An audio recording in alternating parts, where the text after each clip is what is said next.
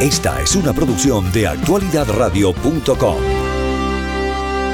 Noticias Actualidad Radio. Bueno, tenemos en este momento contacto directo con Raúl Ibáñez, veterano de 19 años como jugador profesional y actual vicepresidente senior de operaciones en el campo de la Major League Baseball.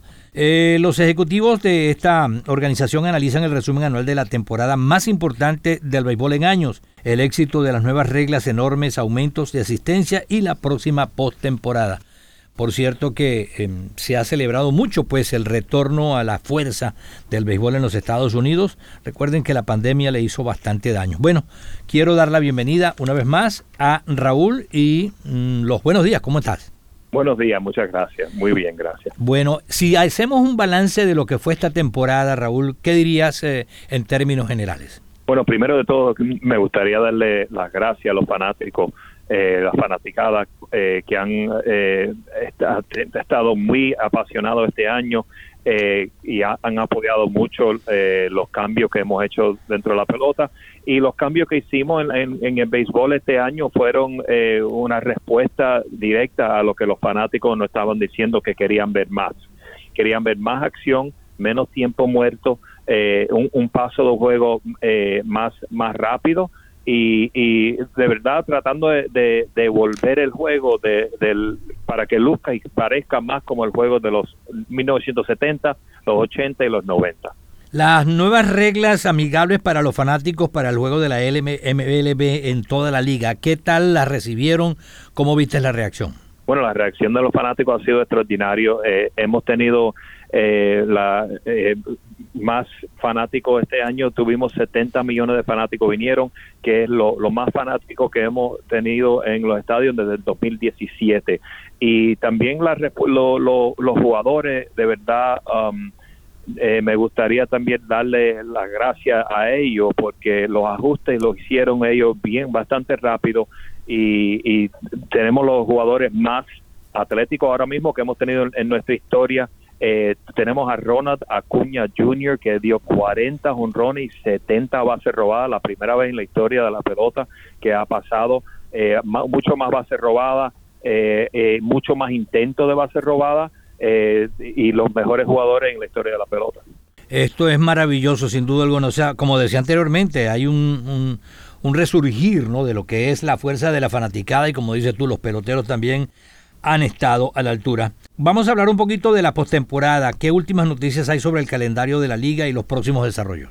Bueno, los próximos desarrollos seguimos eh, eh, tratando de, eh, mejorar el juego lo más que, podemos. Ah, ahora mismo estamos trabajando en el ABS, se llama el sistema de, contar, cantar bolas y strike automático. lo hicimos este año en AAA y en las ligas menores.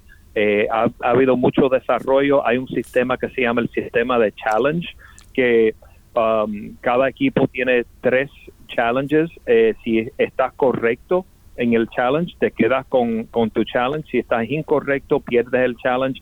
Eh, eso ha sido más popular, pero nada en esa frontera va, va a venir el año que viene y estamos de verdad bien eh, feliz, eh, emocionado de lo que ha sucedido este año con nuestras reglas. Vimos también que el final de la temporada regular fue bastante emocionante porque habían equipos que eh, se suponía que estuvieran entre los favoritos y no están, y otros que a última hora entraron en la, en la lista. El, el equipo de Miami, por ejemplo, los Miami Marlins fue uno de ellos que muchos no daban una apuesta porque ellos fueran a la postemporada y ahí están metidos.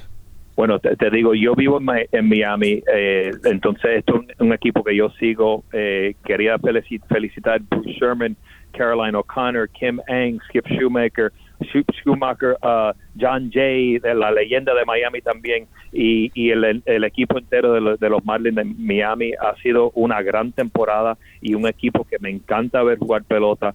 Eh, la adición de Luis Arraez, no solamente de, ser champion bate en dos diferentes ligas, yo creo que la primera vez en nuestra historia que lo ha hecho eh, de un año al otro, eh, back to back, como se dice en inglés, eh, pero de verdad también el impacto que tuvo en el, en el, clubhouse con ese equipo y en la comunidad también. Y es un gran equipo. Eh, el cambio de, de, buscar a Berger y a Bell en el deadline también quería felicitar a los Marlins. Es un tremendo equipo, un equipo eh, la ciudad de Miami está encendida ahora mismo eh, apoyando ese equipo. Maravilloso, sin duda alguna. Raúl, algo que también ha ocurrido este año, en esta temporada, es la despedida del Miguel, Miguel Cabrera, que muchos dicen que no hay duda que a lo mejor puede entrar al Salón de la Fama del Béisbol por su gran carrera que desempeñó. Yo particularmente tuve la oportunidad de verlo cuando formaba parte de los Miami Marlins acá en Miami y mm, realmente él pintaba que iba a tener una carrera bastante brillante y así lo hizo. Tú como mm, experimentado hombre del béisbol y además de eso, una figura del béisbol importante, ¿cómo ves la carrera de, de Miguel Cabrera y qué representa para los latinos en esta oportunidad dentro del béisbol de las grandes ligas? Bueno, Miguel Cabrera, primero de todo, es un caballero eh, y una estrella en el terreno de pelota, pero también fuera del terreno. Eh, es un amigo, lo considero un amigo y un admirador de, él, no solamente eh, por lo que ha hecho en el terreno, una carrera, no es si va a entrar en el Salón de la Fama, es cuándo va a entrar. Y tiene que ser en el primer boleto que entra en el Salón de la Fama.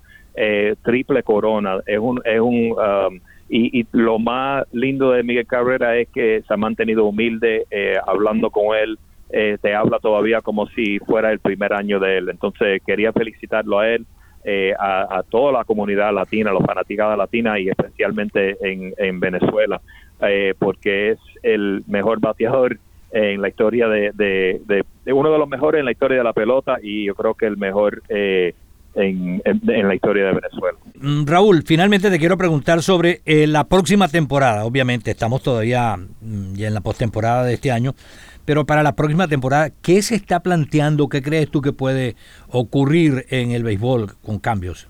Bueno, ahora mismo estamos, eh, eh, primero ha dicho el comisionado, lo ha dicho públicamente, que le gustaría ver, tú sabes, cómo, cómo responde la fanaticada, cómo responden los jugadores. Estamos bien orgullosos, bien feliz con lo que está eh, sucediendo ahora mismo. No veo ningún cambio grande viniendo, los cambios grandes vinieron este año.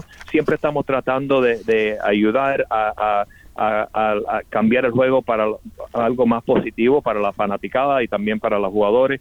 Si algo sucede va a ser algo eh, basado más en eh, si puede ayudar, vamos a suponer, la salud de los jugadores o algo de esa manera, pero ningunos cambios grandes están viniendo hacia ahora mismo, pero siempre estamos experimentando y tratando de mejorar el juego para que sea la mejor versión de, de. Bueno, Raúl, te agradezco mucho estos minutos que nos has regalado y hasta una próxima oportunidad. Un gran abrazo y feliz semana para ti. Muchas gracias, un abrazo, gracias. Raúl Ibáñez, veterano de 19 años como jugador profesional y actual vicepresidente senior de operaciones en el campo de la MLB.